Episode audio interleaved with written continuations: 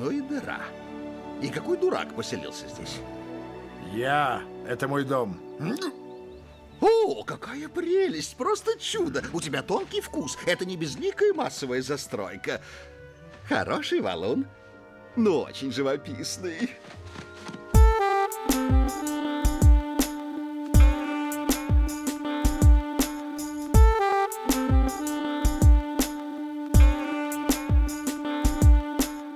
Итак, друзья, с вами подкаст «Крысиное товарищество», выпуск номер 54.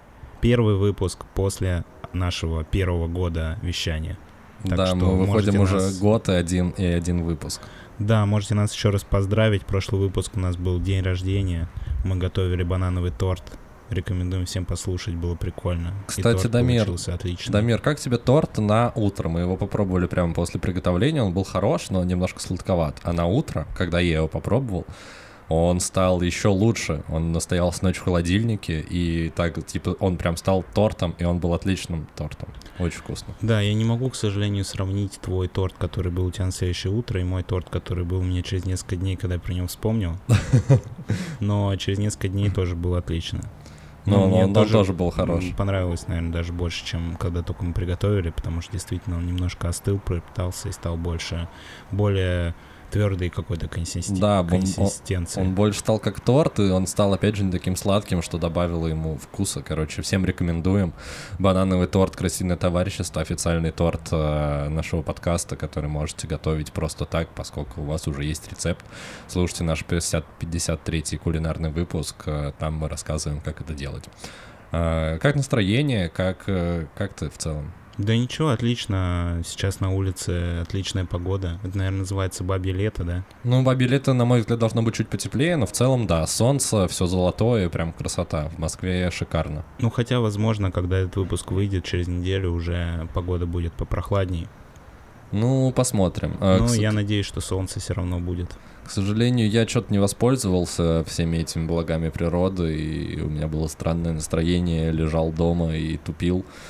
А, но, тем не менее, я смотрел в окошко, там вроде как красивые, все такие довольные, и ни одного, ни тучки на, на небе. Знаешь, есть даже ощущение, что не так важно, сколько градусов за окном, чем а, есть ли солнце или нет. Ну да, сто процентов. Даже когда минус 30 и солнце, тебе прикольней, чем как минус жить, 30. жить больше хочется, когда солнце светит.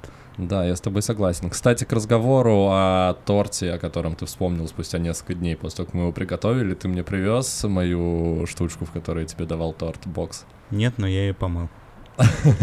Это хорошо. Ты просил тебе обязательно напомнить, я сказал, если не забуду, я напомню. Я, конечно же, не напомнил. Вот. Но я помню, что она у тебя, нужно будет как-то ее у тебя забрать в какой-то момент, потому что она да. мне пригодится. Я думаю, что скоро заберешь. Да, а на этом мы будем э, начинать наш 54-й выпуск. Э, с вами, как обычно, Леша и Дамир. Поехали.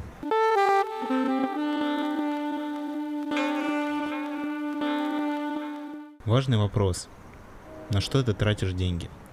Да, мне этот вопрос задали не так давно.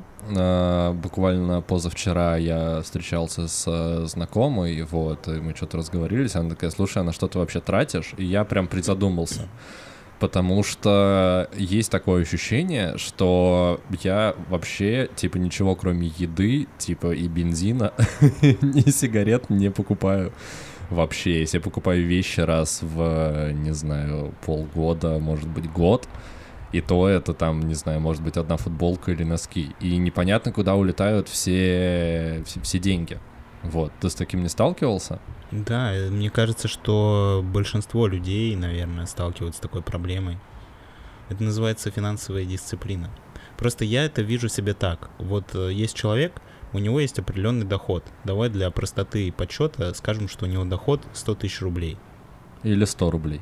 Ну, просто 100 рублей совсем нереалистично.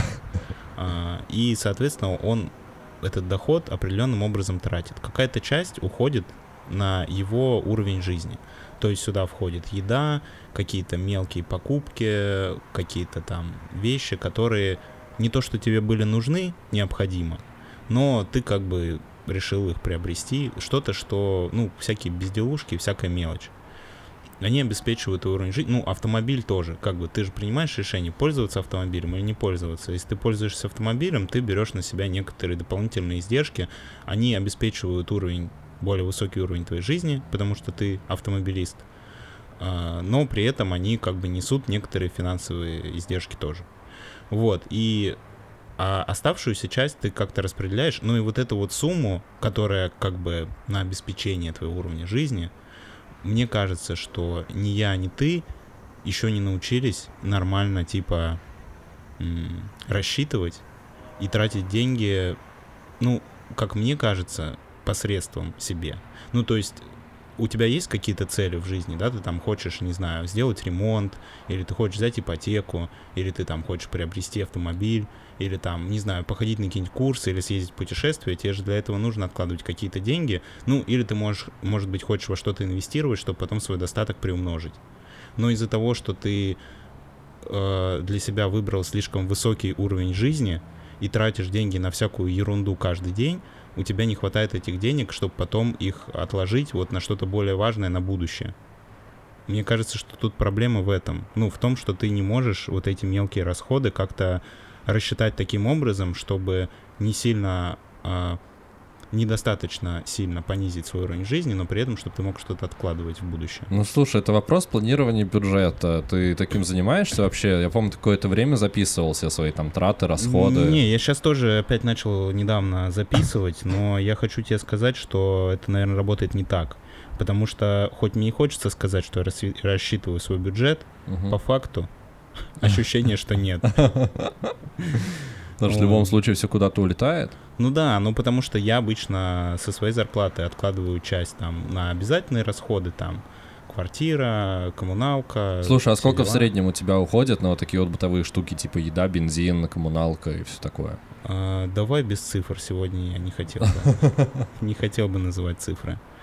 А, И, соответственно, какую-то часть я откладываю на, ну, на повседневные эти расходы, на обеспечение своего уровня жизни. Мгм. Сюда входят там и автомобили, каршеринги, проездные, а, всякие там кофе, еда, а, пьянки, гулянки и прочие всякие вещи. Ну, то есть у тебя есть какой-то фиксированный бюджет, сколько ты можешь потратить в месяц на вот эти вот условные удовольствия? Да, и у меня есть деньги, которые у меня отложены, но проблема в том, что когда я вдруг в какой-то момент понимаю, что там до следующей зарплаты еще несколько дней или недель, а эти деньги, которые себе заложил на это время, я уже потратил, ну, я же не могу жить без денег. У тебя нет жесткого стопа, типа, на то, чтобы брать из вот вот кучи, которую ты откладываешь.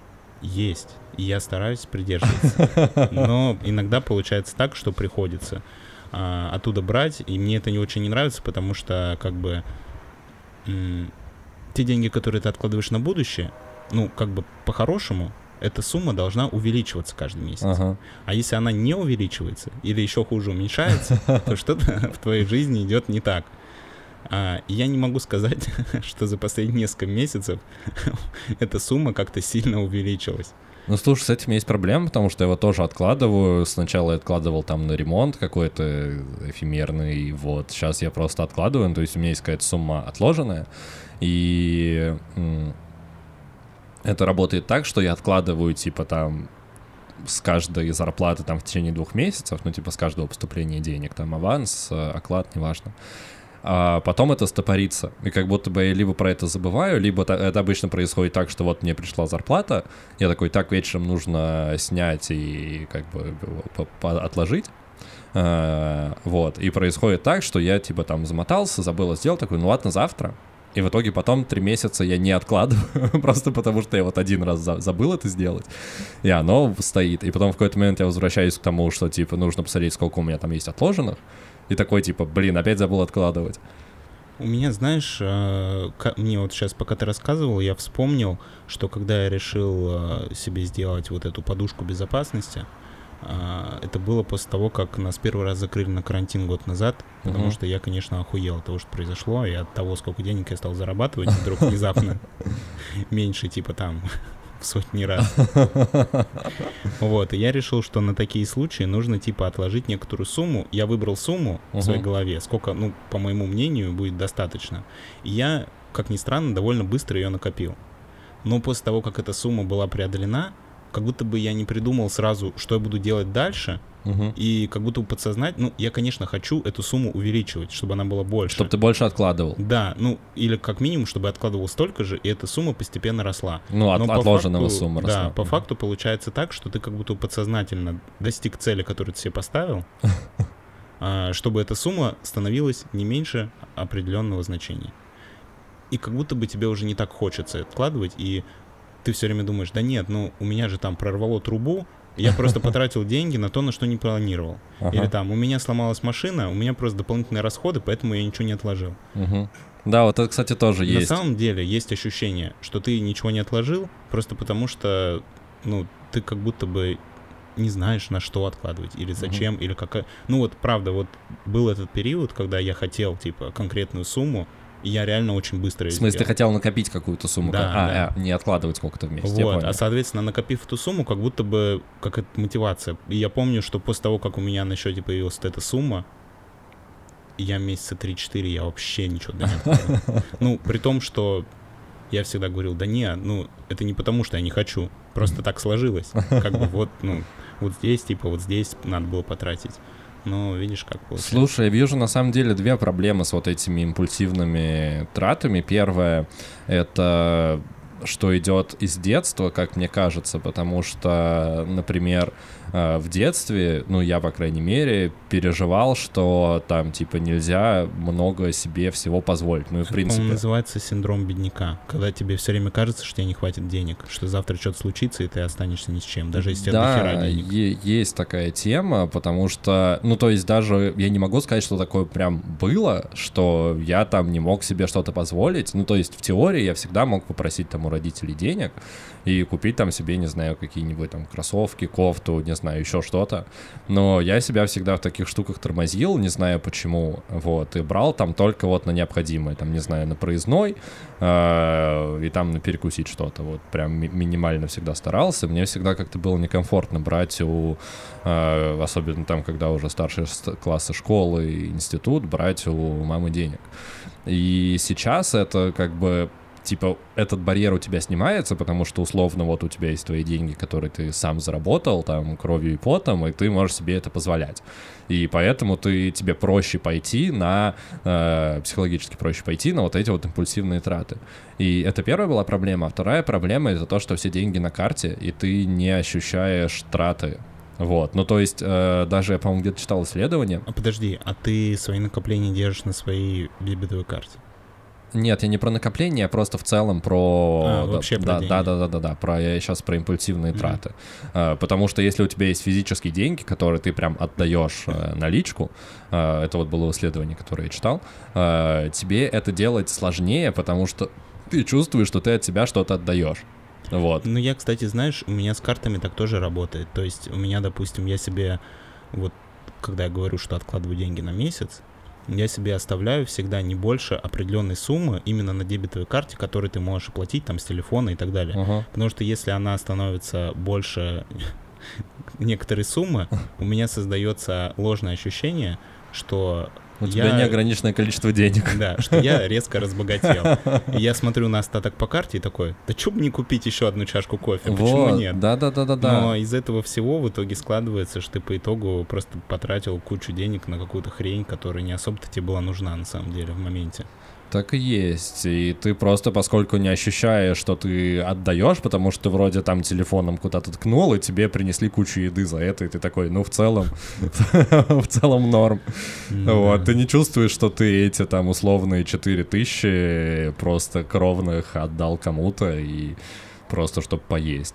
Ну да, Вот. ну вообще, кстати, помогает, э, ну мне, по крайней мере, когда вот у меня исчерпывается эта сумма, которую отложился я на жизнь на месяц, после этого я трачу действительно намного меньше до тех пор, пока я снова не получу зарплату. Вот, а еще э, интересно, можешь попробовать измерять э, покупки в своих э, рабочих часах. Ну, то есть ты, допустим, А, посчитать, сколько я получаю в час и да, и смотреть. при- примерно прикидывай, ты такой, ну, я вот сейчас хочу, не знаю, там, заказать себе какую-нибудь доставку, неоправданно дорогую, и это типа один мой рабочий день за вот это. И ты такой, ну, нет. Ну, слушай, тут, наверное, не очень, в моем случае, не очень это будет э, уместно, просто потому что я от работы кайфую. Ну, то есть, если бы у меня работа была прям тяжелым трудом, ну, хотя бы местами так и есть.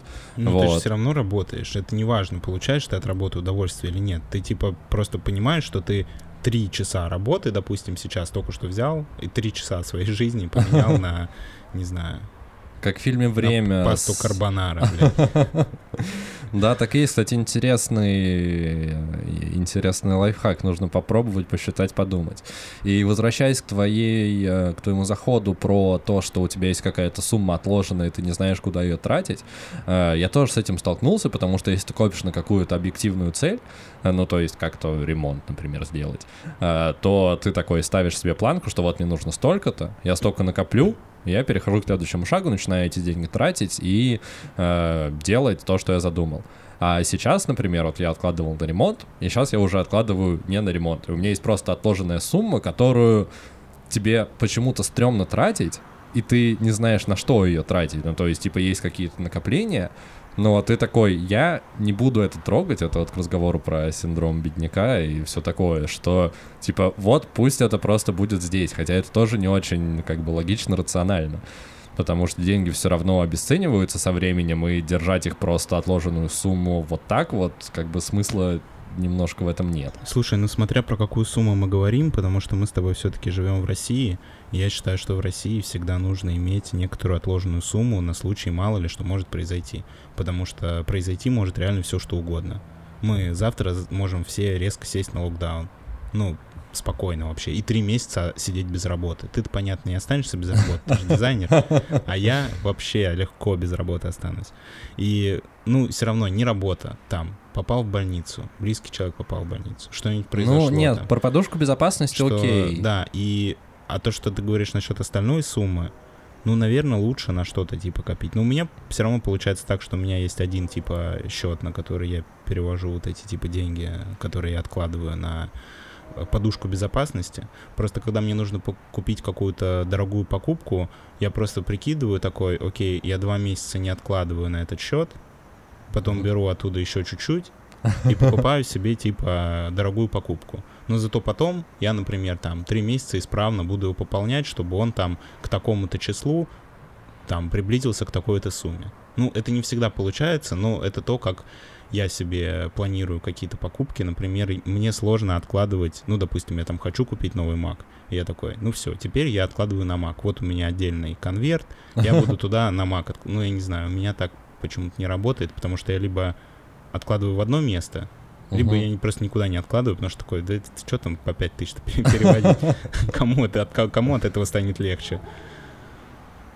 Да, удивительно. Но вообще, как будто бы важно заниматься планированием бюджета, и я хочу начать вот хотя бы до Нового года до этого с этим совсем разобраться и начать что-то делать, потому что у меня есть какие-то наметки и планы, как я себе спланировал, что я буду это делать, вот как ты сказал, что так, вот этой суммы мне хватит, чтобы жить, типа, может быть, чуть менее э, клево, как по сравнению с тем, как я сейчас живу, вот, но типа в целом этого должно хватать. А вот это вот, типа, я буду откладывать, ну, типа, условно, что большую часть э, своего дохода ты всегда откладываешь.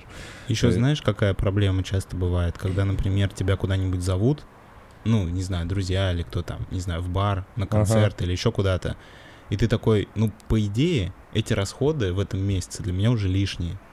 Но с другой стороны, это же событие, которое происходит сейчас и больше никогда не произойдет. Да-да-да-да-да. А деньги, как бы, они будут такими же и через месяц, и через год, и год назад. Ну, типа, деньги — это деньги. Они не меняют свой статус. И ты такой, ну, ладно, потрачу. А потом такой, зачем? Зачем я это сделал? И вот тут встает вопрос, насколько...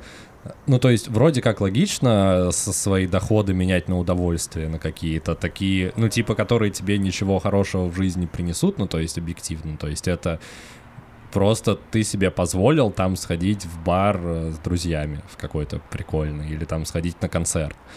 Но, с другой стороны, ты такой, типа, всегда, блин, ну, это странно. А еще, ты- знаешь, я заметил, что мне намного... Мы, по-моему, с тобой как-то это обсуждали, то, что покупки, типа, для себя самого.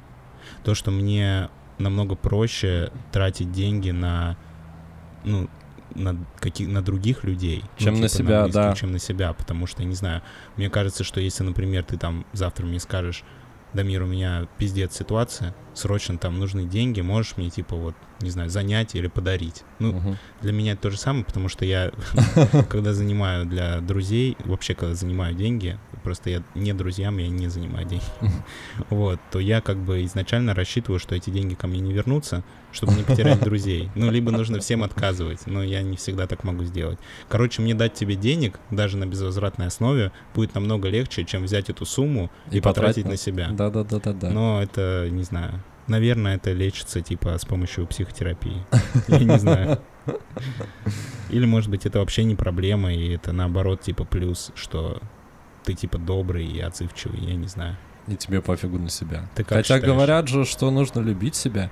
Не знаю, я в какой-то момент начал с этим бороться, потому что у меня тоже была такая фигня, что там, не знаю, я могу э, кому-то что-то там подарить, купить, э, за кого-то заплатить в каком-то заведении, но когда я сам, типа, я такой, типа, блин, да чё мне, я, и в столовой поем нормально, типа того за 100 рублей первое, второе, третье. Вот, потом в какой-то момент начал с этим бороться, но это происходит точечно. Вот, ну то А, есть... Знаешь, еще, кстати, извини, я тебя перебил. Давай ты договоришь. Не-не-не, я говорю, что просто это происходит точечно, вот, но я стараюсь сейчас с этим как-то бороться. Мысль была такая. Да, и еще, кстати, мне кажется, может помочь, ну, по крайней мере, мне немножко помогло урегулировать свои финансовые расходы, если ты э, на, допустим, планируешь именно свои траты ежедневные, ну, по суммам. Типа ты на обед закладываешь там не, ну, там в районе 500 рублей, а такой 250. Типа это вот... Жестко, Да, и, 250. и это будет вот в этом месте, потому что там за 250 рублей можно поесть, и я, типа, буду есть там.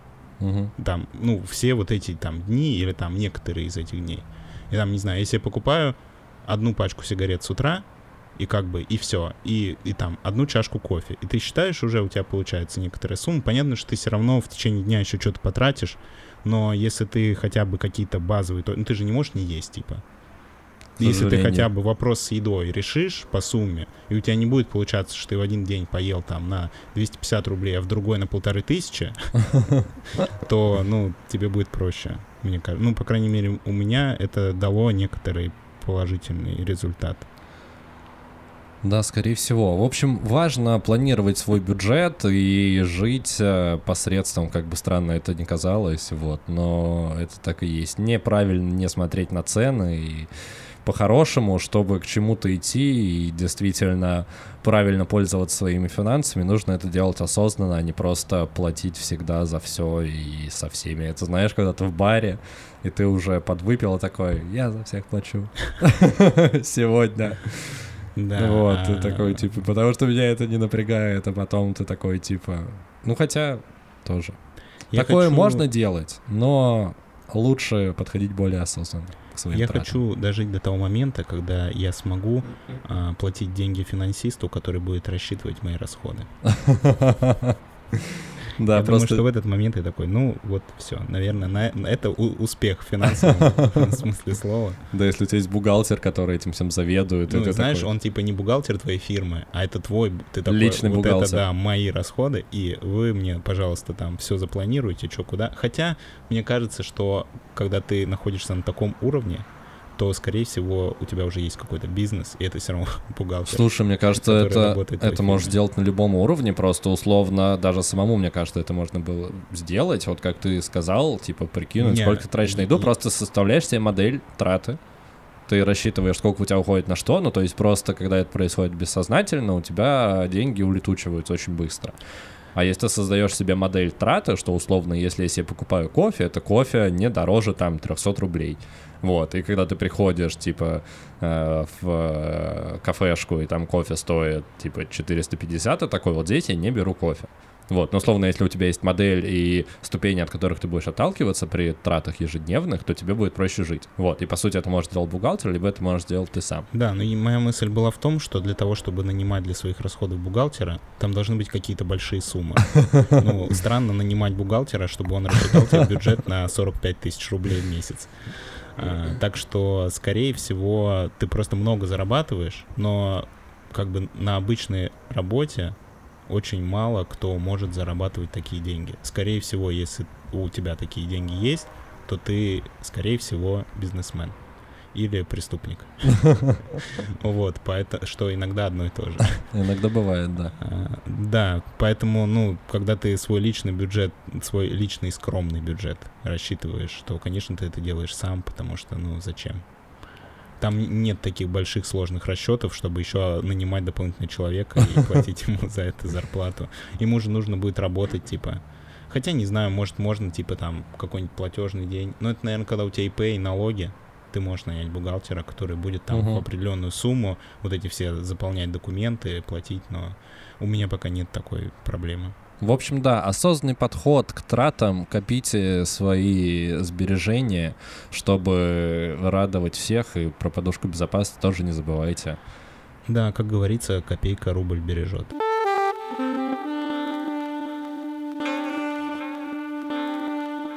Сегодня мы обсуждаем а, фильм 2015 года «Вторая жизнь Уве».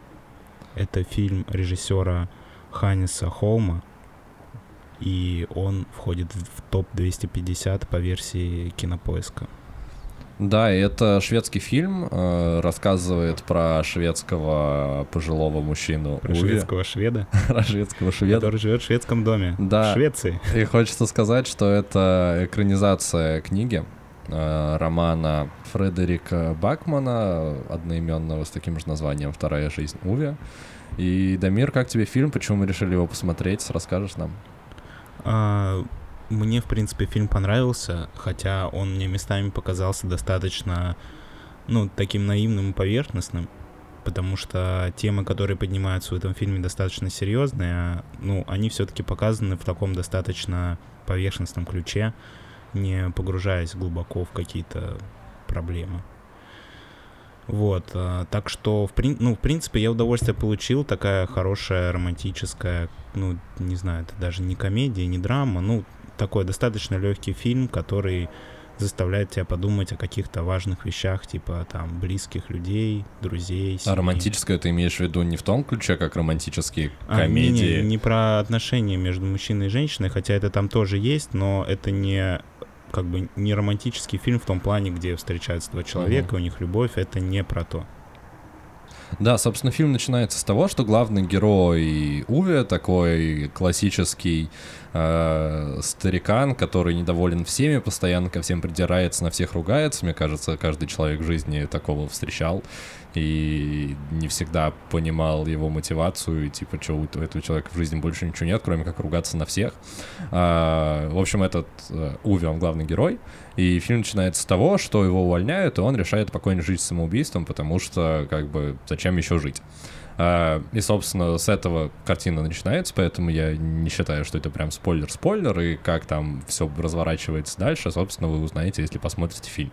А, Как ты думаешь, Дамир, достоин ли фильм того, чтобы быть в списке 250 лучших фильмов по версии Кинопоиска? Ну, я не знаю, какие еще фильмы в этом списке по версии Кинопоиска, но в мой д- топ-250 этот фильм вряд ли попал бы. Почему?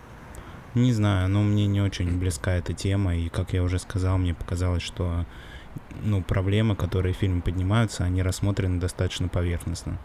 Ну, как бы это реально выглядит как сказка. Ну, на, на мой взгляд, все немножко иначе, что наоборот клево, что фильм может о таких сложных и непростых темах так легко и э, понятно и наглядно рассказывать. Ну, то есть делать сложное простым, это у него получается прекрасно. Э, возможно, ну, я понимаю, почему у тебя сложилось такое ощущение, что он где-то не докручен, где-то не хватает глубины. На мой взгляд, фильм таким и был задуман, и э, я, к сожалению, не читал э, книгу, оригинал, э, роман, вот, но интересно было бы, там, возможно, это все выглядит более драматично, но в фильме, как уже сказал Дамир, все не так страшно. Ну, то есть, как бы, история про пожилого человека, который ругается и обижен на весь мир и собирается покончить жизнь самоубийством, и еще это шведский фильм. Читая описание, тебе кажется, что это будет что-то тяжелое, но по факту это достаточно приятная картина, на которой можно и посмеяться, и призадуматься, и получить удовольствие. Да, я думаю, на этом будем переходить к части со спойлерами. Если вы не смотрели фильм и не хотите услышать какой-нибудь сюжетный поворот, то перематывайте к следующему тайм-коду.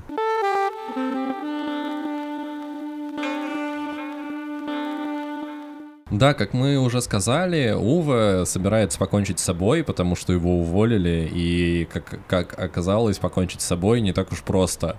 Особенно если ты человек типа Уве, который привык э, э, указывать всем, что делать. Э, зна он знает, как все делать лучше и как делать все правильно. Он знает все правила, он придумал все правила для райончика, в котором они живут. Он за ними следит, каждое утро делает обход. И так получается, что при попытке покончить с собой он уже там подготовился, э, поставил стул, собирается вешаться, и тут он видит э, в окно, когда у него уже на шее петля, он собирается прыгать с табуретки, он видит, что въехали в дом напротив его соседи, вот, и они неправильно паркуются. Что его выбесило, и он просто снимает петлю шеи и бежит им об этом срочно сообщить. Э, вот. Выглядит все достаточно забавно и клево, но ты еще не проникаешься этим персонажем, потому что вот тебе показывают там первые 10 минут, как он делает обход утренний классический, как он потом с кем-то э, на улице ругается из-за собаки, как он еще что-то делает. Ну, то есть такой э, брюзга, по сути. Вот, и после чего он собирается покончить с собой, и это тоже выглядит как достаточно логичное э, действие, э, но ты еще не до конца понимаешь, к чему это все ведет и почему, почему человек, как ты, Дамир, сказал, вроде как достаточно такой логичный со своей позицией, э, решает покончить с собой. Слушай, на справедливости ради его подход к самоубийству выглядит достаточно надежно, и на самом деле был бы это не фильм, я думаю, он бы три раза покончил бы с собой без проблем. Почему? Ну, потому что то, как э, как бы первый раз он вешался, ну, он снял петлю, ты сказал, потом он же реально повесился. Да, он реально повесился, но у него оборвалась веревка оборвалась такой. веревка, да. Социальный но... комментарий на тему того, что в его молодости производили хорошие товары в Швеции, а сейчас какой-то китайский ширпотреб, на котором даже повеситься нельзя. Ну, прикол просто в том, что если бы это был бы не фильм, то он, скорее всего, уже лежал бы со сломанной шеей в больнице. Вот, а второй раз, когда он решил пропустить а, угли, ну, этот выхлопные газы себе в машину, да-да-да, тоже у него все было сделано четко, и как бы была бы это реальная жизнь, он бы задохнулся. Я вообще не понимаю, почему он вдруг проснулся и начал кашлять. Ну, ну там потому что, видимо, прошло немного времени, и его, опять же, прервали, его соседи прибежали. Короче, ситуация такая, что старик хочет покончить с собой, а его, ему постоя... его постоянно прерывают. То к нему въезжают соседи в дом напротив, то соседка пришла, и она беременна, и у нее нужно срочно детей отвезти в поликлинику, она его зовет такой, Уви, отвези, отвези. Третий раз, когда он пытается пустить себе пулю в голову, к нему привозят гея, потому что этого гея выгнали из дома, родители, когда узнали, что он гей, и они просят, чтобы этот гей пожил у Уви. Ну да, подросток э, гей. Да, подросток гей, и Уви такой, типа, ну окей, ладно, пускайте. В этот момент он уже оттаял, уже понял, э, к чему все идет, и что жизнь не так уж плоха, как ему казалось. Э, собственно, почему он решил покончить с собой, Дамир, расскажешь? Да, потому что у него была жена, которую он очень любил, потом его жена попала в автокатастрофу, а, и потеряла ребенка, которого они ждали. Но она решилась ног и стала ездить на инвалидной коляске. И там есть э, в фильме показана долгая э, такая душесчипательная история, как Уве пытается это принять и помочь своей жене наладить полноценную жизнь, и ему это по итогу удается.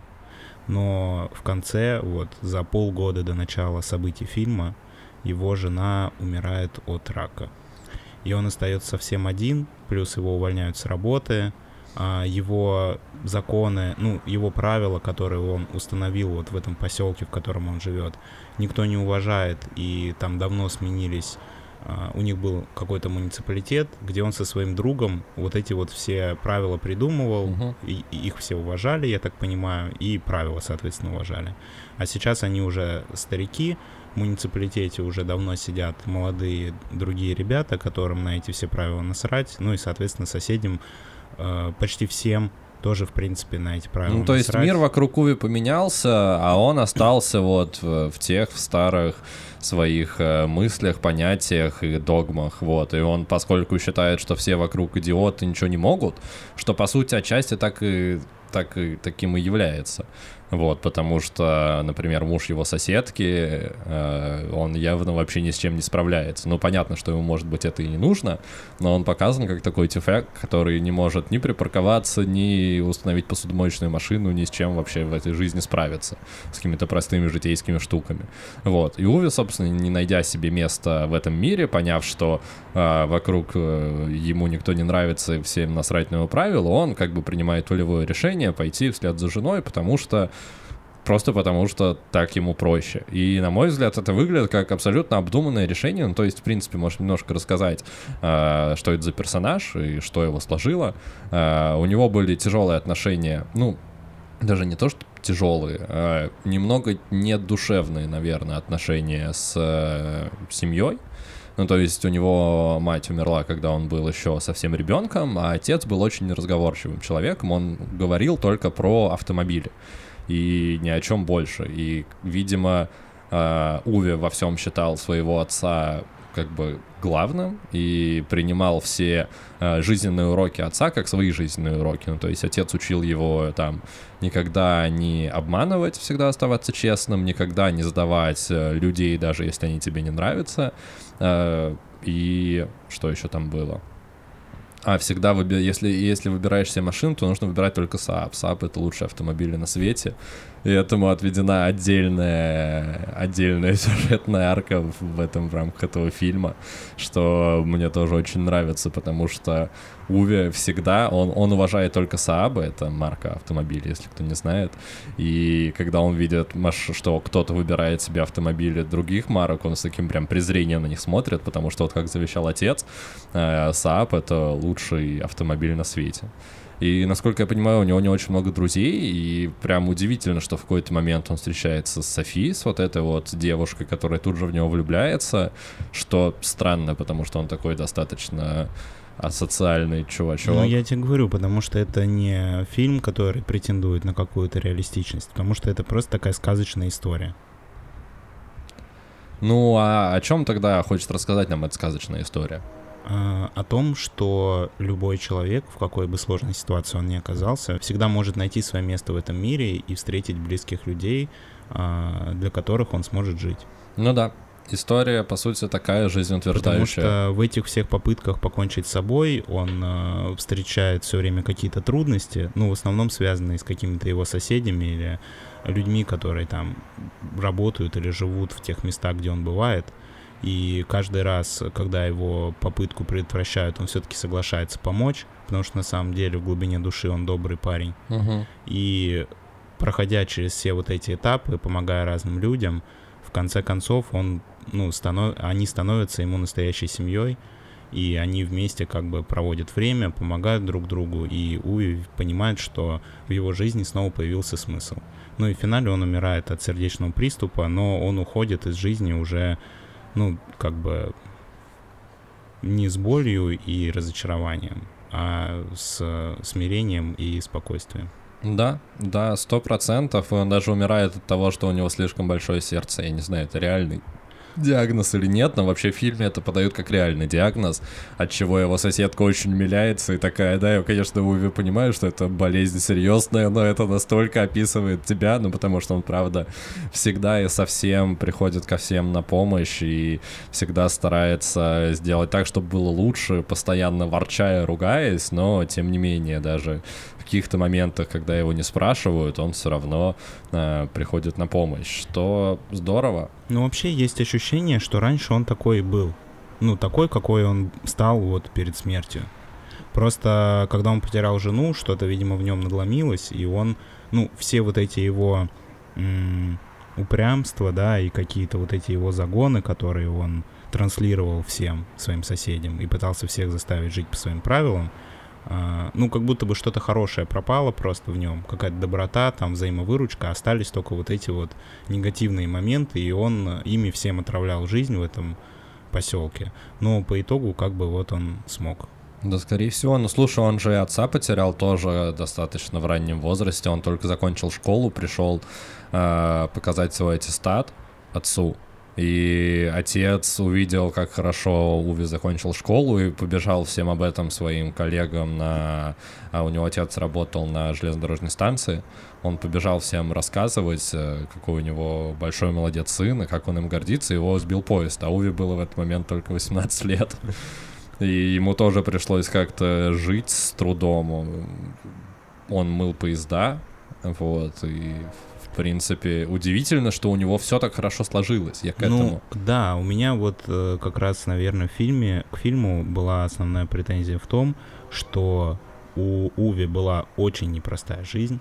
Его все время встречали какие-то неприятности. И трудности, Причем, ужасные ну, просто которые события. даже случались не потому, что он там, ну, допустил какие-то ошибки. Так а они все потому случались что- не потому, что он Ну да, я имею в виду, что это просто судьба Да. такая. Ну, то есть э, у него сгорел дом, Не потому по что его он вине. вытаскивал из соседского горящего дома ребенка, и в этот момент его дом загорелся тоже. И он сгорел. А да, потом дотла. пожарным его запретили тушить, потому что его дом типа был признан аварийным вот этими чиновниками, которые там руководили. Короче, э, что я хотел сказать? А, мысль, э, которую я не договорил. То, что э, все невзгоды падают на него с неба, и также с неба на него падают какие-то ну, моменты удачи, да, когда он встречает вот эту девушку, а, как складывается их жизнь. Ну, потому что объективно, ну, он вообще как бы никогда бы с ней не стал бы быть вместе, не смог бы. Если э, бы это была реальная жизнь, то, скорее всего, Уви никогда не был бы вместе с этой девушкой, потому что она целеустремленная, умная, начитанная, у нее, у нее все нормально, а, А он Уви почему нет? бездомный тип, который работает на железнодорожной станции, у которого ничего нет, и он спит в вагоне. Ну, слушай, вообще, как бы, слушай, он- слушай, слушай. Понимаешь, если у него была бы харизма там или что, чем он мог ее привлечь? Ну, мне кажется, что это все у него было, потому что он такой же умный и, э, ну, в глубине души. Но просто поскольку жизненные обстоятельства так сложились, что ему он вынужденно живет в этом поезде, потому что у него просто сгорел дом, он потерял всех своих близких. Да, и... Ну, то есть он нет, он э, тоже душевный, целеустремленный, он же тоже закончил по ее э, наводке, он закончил институт, стал инженером, ну, то есть у но него это, все всё есть. происходит после того, как они э, как бы встретились. Когда они встретились, вот в тех сценах, где Уве знакомится с э, Софи. Софи, ну там ничего нет, что могло бы в нем ее привлечь. Ну, в фильме, я согласен, это показано немножко Он просто странно. спит грязный на лавке, а потом говорит «Привет, я принес тебе деньги». Все. Так проходило и знакомство. Ну, она потом сказала, пойдем в э, этот, э, лучше в ресторан, оставь свои деньги при себе, сходим в ресторан. Э, И в ресторане происходит супер неловкое общение у них, потому что он ей начинает рассказывать про автомобили. И потом, ну, он ей соврал, что он просто ездил, ехал на фронт в этом поезде, и поэтому там спал. Но на самом деле он там спал просто потому, что у нее нет дома, и он вообще работает мойщиком поездов. И он ей Ну. об этом рассказывает, после чего она с ним целуется, и они становятся вместе жить. Ну, выглядит это супер странно, супер нереалистично, и вообще непонятно, в чем мотивация этой его будущей жены. Да, Абсолютно. но она влюбилась в него. Возможно, чтобы понять, ну, стоит прочитать э, роман. Возможно, там это все будет детальнее и понятнее расписано. В фильме это немножко смущает, что это все происходит чуть-чуть быстро. И еще меня смутила э, последняя, одна из последних сцен фильма. Не там, где Уви умирает, а там, где его друга, который э, прикован к э, креслу каталки, вот его единственного друга, с которым они как раз эти правила в муниципалитете в местном устанавливали. Э, За ним приезжают э, службы социальные, чтобы забрать его в дом престарелых, потому что он уже не может сам за собой и следить, потому что он э, в таком в овощном состоянии немножко, хотя, по словам его жены, он все понимает и все чувствует. И как бы этим социальным службам не дают забрать этого старика. И все жители этого деревушки, этого микрорайона, где они живут, выходят и встают и говорят, что мы будем за ним заботиться, о нем, о нем заботиться, но это тоже выглядело немножко странно. Потому что там тоже были герои, которые с Уви как-то особо не общались, и вообще на ту блондинку с Чихуахуа он только орал весь фильм. Ну и, И вообще равно. выглядит странно даже то, почему этого мужика хотят забрать дом престарелых, если у него есть живая жена, и у него есть дом, и у Да, него есть да, кресло-каталка, да, да. и они вроде нормально живут. И, ну, смотрите, я думаю, что итог можно подвести такой. Я тут просто подумал, пока ты говорил, что я, наверное, все-таки слишком сильно докапываюсь до таких деталей в этого фильма, потому что у этого фильма просто такой жанр. Ну, это такая сказочная, легкая история про какие-то ценности человеческие и про человека, который, будучи сломленным, смог все равно найти свое место в жизни, как бы свою жизнь привести в порядок. И если смотреть этот фильм с такой точки зрения, как бы настраиваться просто на такую легкую, непринужденную историю, которая подарит какие-то приятные эмоции, то ну, все вот эти вот нюансы какие-то и несостыковки, они, в принципе, не бьют по глазам.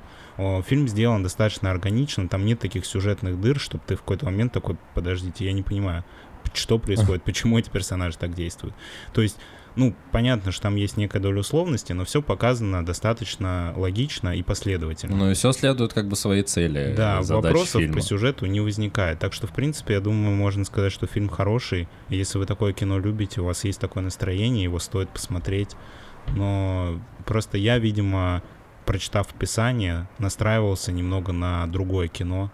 Вот, так что, да. Да, я от себя дополню, что, на мой взгляд, это наоборот плюс, когда о таких сложных, непростых жизненных ситуациях и историях получается рассказать так легко и непринужденно. Ну, то есть, опять же, я, прочитав описание и слыша там про этот фильм от э, разных людей, я настраивался на что-то прям очень тяжелое. А по факту это все так просто легко и понятно показано, и ты вообще все понимаешь, все ну, в общем, здорово. И для меня это, наоборот, плюс фильма. Вот, так что сто процентов рекомендуем. На мой взгляд, не зря он входит в топ 250 фильмов по версии кинопоиска. Да, но я еще вначале сказал, что в мой топ-250 фильм бы не вошел, но я не думаю, что э, фильмы из моего топ-250 отличались бы позитивом и хорошим настроением, поэтому не стоит ориентироваться на это. На твой топ 250. Ну, мой топ-250, он просто про другое. Блин, топ 250 это как будто очень много фильмов нужно посмотреть, чтобы составить. Ну, я согласен. Не, у меня, мне кажется, нету... Ну, в смысле, у меня нет составленного списка.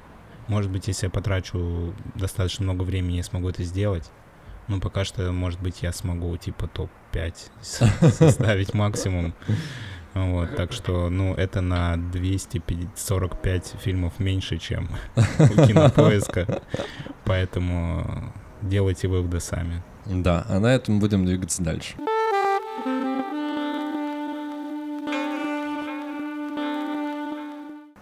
Давай мы можем обсудить тему, навеянную фильмом. А, Главный персонаж фильма Уви а, испытывает проблемы с тем, чтобы найти какой-то компромисс и решение своих проблем, а, в, ну, жи- жизненных обустройства как бы общей какой-то зоны пользования со своими соседями в этом поселке. И, возможно, мы могли бы тоже поговорить об этом, подумать вообще, как решать такие проблемы, потому что мы все живем с какими-то соседями, у нас у всех есть какая-то общая территория, а, которой мы не то что вместе управляем, но которую как-то хочется либо обустроить, либо какие-то установить в ней правила, и не всегда все люди могут легко договориться об этих правилах. Ну, слушай, в формате конкретно Уви, я сейчас подумал, мы в части про фильм про это не сказали, вот сейчас, когда ты это произносил, мне мысль пришла. Э, Мне кажется, что вот это вот желание все контролировать и все проверять пошло от того, что все ситуации, которые происходили в его жизни, связанные с потерей близких, были связаны э, с моментами, которые он не контролировал. Ну, соответственно, смерть его отца, с, э, авария, в которую они с женой попали, там все это происходило, потому что ситуация была ему не подвластна. И, соответственно, исходя из этого, он, у него появился комплекс, и он начал контролировать все вот на какой-то минимальной подвластной ему территории. Э, ну, то есть это типа логично в, рамках фильма. И мне кажется, что такие люди, которые занимаются такими штуками, ну, то есть это окей, когда у тебя есть вот такое вот, э, как бы назвать, оправдание такой деятельности. Вот, в нашем ключе это, наверное, будет странно обсуждать. Вот, ну, типа вот это вот желание все контролировать, оно не всегда не обосновано. Слушай, ну я скорее хотел поговорить о том, что все равно у тебя есть там общий подъезд, да, кто-то хочет курить в подъезде, кто-то не хочет курить в подъезде, кто-то хочет поставить цветы, а кто-то хочет свалить туда все свои велосипеды, санки и самокаты, которые у него и у его детей есть на общей территории. И, соответственно, такие проблемы, ну, типа, обычно нужно как-то решать. Я не могу сказать, что я часто с ними сталкивался, потому что там, где я сейчас живу, у меня нет формально какой-то общей территории с соседями, которую, ну, Ну, кто-то слушай, занимает, и можно было бы об этом типа подискутировать. я бы сказал, что у тебя наоборот, эта территория, она более ярко выражена, потому что у тебя как минимум есть огороженная территория твоего комплекса, в котором ты живешь. И как минимум в рамках э, этой территории вы можете вместе договариваться насчет пар- парковки, вывоза мусора и так далее. Ну да, но у меня там просто есть э, ТСН, это товарищество собственников жилья. ТСЖ тогда. А, это товарищество собственников недвижимости, А, потому что у меня ага. коммерческая недвижимость. Вот, и, соответственно, не жилая недвижимость, извините, оговорился. А, И, соответственно, там есть сбор собственников, ну, собрание, они там ведут протокол, голосуют, что-то делают. Просто, ну, мне это не так интересно, чтобы в это погружаться. Ну, вообще, при желании, если бы я был бы Уве, я бы, наверное, там бы всех разъебал. Но мне как бы... Я, по-моему, как-то раз ходил на это собрание, я посидел, было очень скучно. Решали какие-то, мне, на мой взгляд, абсолютно неважные вопросы. Ну, то есть, меня воодушевило бы, например, если было бы предложение, а давайте сделаем у нас на крыше, типа, площадку для отдыха. Мгм. И вот в это я бы мог погрузиться и реально тоже там ходить, потому что это прикольно. А там, не знаю, как нарисовать разметку и как отучить людей парковаться как долбоебы, ну, мне не очень это интересно, потому что люди все равно будут парковаться как долбоебы, что ты им не нарисуй. И я не знаю, как решается эта проблема, и сидеть это размусоливать, ну, честно, вообще не хочется на это тратить время. Ну, слушай, это решается, как было показано в фильме. Ну, то есть, когда назначается человек проверяющий, у которого есть полномочия, этот вопрос как-то регулировать. Ну, тут- который ходит, присылает в общий чат фотографии, что человек с таким госномером припарковался неправильно, не по нашим, не по нашим законам, условно внутренним. Тут проблема в том, что в многоквартирных домах, во-первых, для решения таких вопросов нужно, чтобы проголосовало большинство, а большинству людей насрать, они даже не ходят на эти голосования. А во-вторых, то, что касается автомобилей, если у тебя на закрытой территории припаркован неправильно автомобиль, в Москве ты не можешь вызвать эвакуатор государственный, который его заберет на штрафстоянку, даже если он припаркован с нарушением правил дорожного движения. Ты можешь вызвать частный эвакуатор, но частный эвакуатор не возьмет эту машину, потому что это не твоя машина. Он скажет, чувак, какого хера? Это чужая тачка. Ты хочешь украсть? Да, и, соответственно, ты как бы, ну, твоя проблема в том, что ты, ну, ее как бы невозможно решить. Хотя сейчас они все-таки нарисовали разметку, и вроде бы стало получше. Я не могу сказать, что исчезли люди, которые паркуются как долбоебы, но как будто бы их стало чуть поменьше. Ну, а ты можешь выносить на этих собраниях предложения какие-то? Я, если честно, не изучал так подробно вопрос по вынесению предложений, но я думаю, что если в это погрузиться, то это можно делать. Ну вот, э, просто, видимо, тебе это не очень интересно. Я хотел сказать, что в моем случае это достаточно сложно все реализовывать, просто потому что огромный многоквартирный дом, 17-этажная панелька, в которой я даже своих соседей там только внешне знаю, я только одного знаю, как зовут. И как-то, ну, то есть, поскольку я тут очень редко бываю, я тут только сплю. И нет таких штук, которые меня напрягают. И Записываешь которые... подкаст еще. Да, записываю подкаст, но записываю подкасты на своей территории, где для меня все комфортно. Я даже ковер тут постелил. А, а спишь ты не на своей территории. Сплю я тоже на своей территории, но смысл такой, что если бы я проводил тут больше времени, ну, условно, я бы жил в э, доме со своей там э, семьей, с ребенком, условно. Мгм. И я понимал, что у нас там, не знаю, на площадке, которая рядом с домом, где мы всегда гуляем, всегда валяются бычки и алкаши. Вот, я бы, соответственно, приложил усилия, чтобы это как-то э, исправить эту ситуацию. Вот, и искал бы пути решения. Но поскольку сейчас у меня как бы нет того, что меня напрягает, нет предмета для разговора и обсуждения, э, соответственно, я этого и не делаю. Есть какие-то простые базовые вещи, условно, если я там захожу в подъезд э, и вижу, что внизу там, где почтовые ящики разбросаны газеты, вот, я их по каждому лифт собираю и выкидываю. Ну, то есть, поскольку это как бы мне неприятно находиться в месте, которое там условно мой дом, и где вот так все разбросано. Вот, я это убираю. Ну, то есть то, до чего у меня могут дотянуться руки, я делаю. Или там я никогда не буду выкидывать бычок э, в окно. Вот. Ну, ты все равно скорее говоришь про какую-то личную ответственность, чем про ко- кооперацию людей. Да, потому что, я не знаю, ну, типа, есть всякие домовые чаты, насколько я слышал, вот, но у нас такого нет, либо я просто про него никогда не слышал, а чтобы про него узнать, нужно сходить на какое-то собрание, которое я не знаю, где проходит и когда, вот, поэтому достаточно сложно, и мне кажется, что такая практика как раз распространена в закрытых ЖК, ну, то есть, где есть условно какой-то дом, где не очень много квартир, возможно, малоэтажная застройка, огороженная территория, вот как это у тебя э, происходит, там у тебя больше возможностей это все как-то организовывать и э, делать под себя. А в формате огромного микрорайона, напомню, что на Уксиноде, на самых густонаселенных районах Москвы, где живет просто какое-то огромное количество людей на достаточно небольшой территории, это достаточно сложно. Вот, хотя я не могу сказать, что меня что-то прям напрягает вот в формате микрорайона. Есть ощущение просто, что пока ты молодой и бодрый, у тебя намного больше в жизни интересных дел, которыми ты мог бы заняться. А когда ты состариваешься, у тебя как будто бы, ну, не так много уже остается вариантов в силу здоровья, в силу финансов и всего остального, и ты как будто бы легче погружаешься в какие-то такие устро... э, какие-то такие истории, связанные с организацией общего быта или благоустройства, потому что, ну, тебе тупо просто не особо еще много вариантов, что поделать. Что ты об этом думаешь?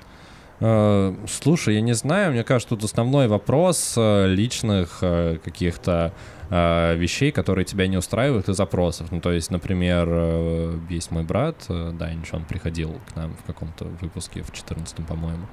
И, например, он, я, по-моему, как-то рассказывал, постоянно э, пишет там в какие-то или активный гражданин, или моя Москва приложение, где есть обратная связь. Вот, ему там не нравится условно, что нет э, мусорок для собачьих всяких отходов. Вот, где он гуляет с собакой, и вот он пишет, ему ставят.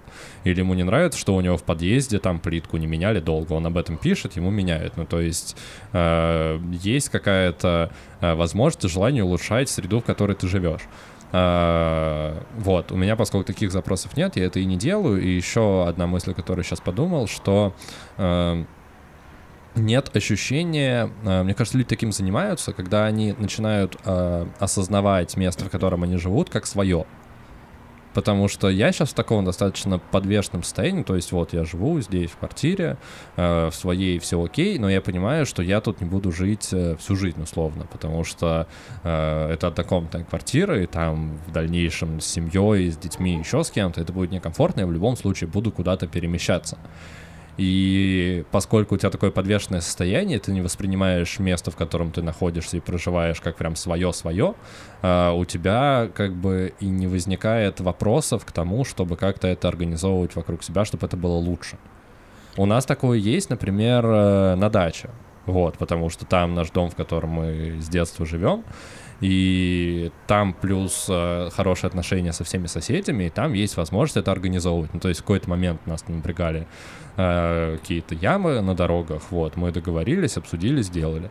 Вот, ну то есть проще коммуникация, потому что это ограниченное количество людей, которых ты всех знаешь лично, с которыми вы общаетесь, и вам проще как-то договориться о каком-то улучшении. Ну да. Я еще, кстати, подумал о том, что, э, наверное, во много еще зависит от детей, Потому что когда у тебя есть дети, ты как будто бы больше думаешь о том, а, в каком месте они будут жить, когда вырастут. И поэтому тебя больше беспокоит то, что происходит как бы вне твоей квартиры. А когда ты один, ты такой, ну, что, я проживу, я еще молодой, вообще непонятно, что будет, может, я вообще жить не буду. Ну и, соответственно, все, что вот ты рассказываешь, типа, как будто бы дети вызывают больше мотивации вот заниматься такими вопросами, погружаться в них, чем когда ты свободный одинокий мужчина Ну и плюс или женщина. многих вещей ты просто не замечаешь, потому что условно у тебя может быть, не знаю, магазин расположен далеко от дома, и тебе до него нужно идти 20 минут, но пока ты живешь один, и ты не скован там какими-то финансовыми тратами, еще чем-то, ты можешь заказывать там, не знаю, доставку. Или пока у тебя нет детей, тебя может не напрягать, что у тебя до детской площадки, до ближайшей идти там, не знаю, полчаса пешком, что с ребенком превращается в час с маленьким. Вот, и ты просто не замечаешь эти штуки, потому что ты, как я уже сказал, дома только спишь, и, ну, то есть, если я хочу где-то погулять, я редко гуляю у себя вот здесь. Я могу поехать на дачу, я могу поехать в парк, но нет такого, что я провожу время прям вот у себя в Новокосино. Слушай, а скажи, пожалуйста, а как можно решить проблему с магазином, до которого идти 20 минут пешком? Я условно как пример, А, наверное. Мне, мне просто стало интересно, я подумал, может быть, ты знаешь решение. Ну, просто у меня нет решения в голове. Если рядом с домом нет магазина, кроме как открыть магазин у себя рядом с домом, но это такое типа, достаточно рискованное решение. Нет, я просто про это как пример э, штук, которые тебя не напрягают, потому что ты их не замечаешь просто. Тут скорее реальнее про площадку или вот про мусорки для собак.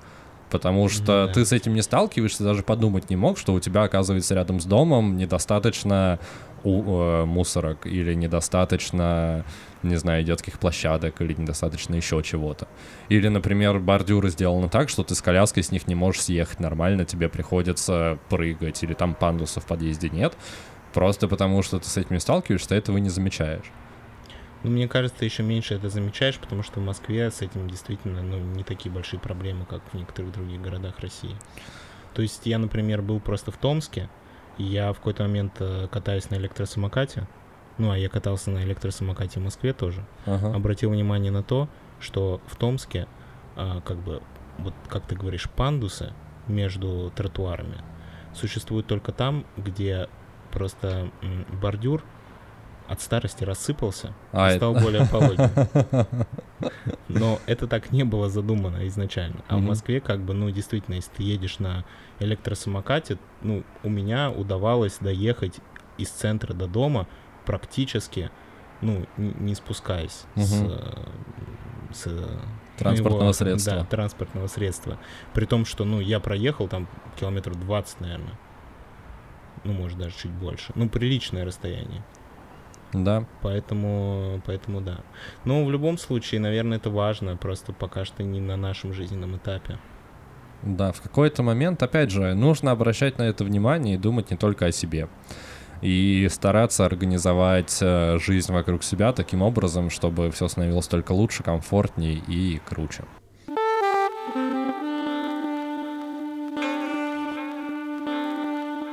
Друзья, вы слушали подкаст «Крысиное товарищество», выпуск номер 54. Сегодня суббота. Мы надеемся, что сегодня отличная погода. По крайней мере, когда мы это записываем, погода была отличная. И мы желаем вам хорошей недели. С вами были Лёша и Дамир. Дамир — это я, а Лёша — это вот этот парень, который сейчас что-то хочет сказать. Да, как обычно, я подписываюсь под каждым словом э, предыдущего оратора. Вот, хорошей недели и услышимся с вами в следующую субботу. С вами были Лысый парень и парень в футболке Крысиное товарищество. Пока-пока. Thank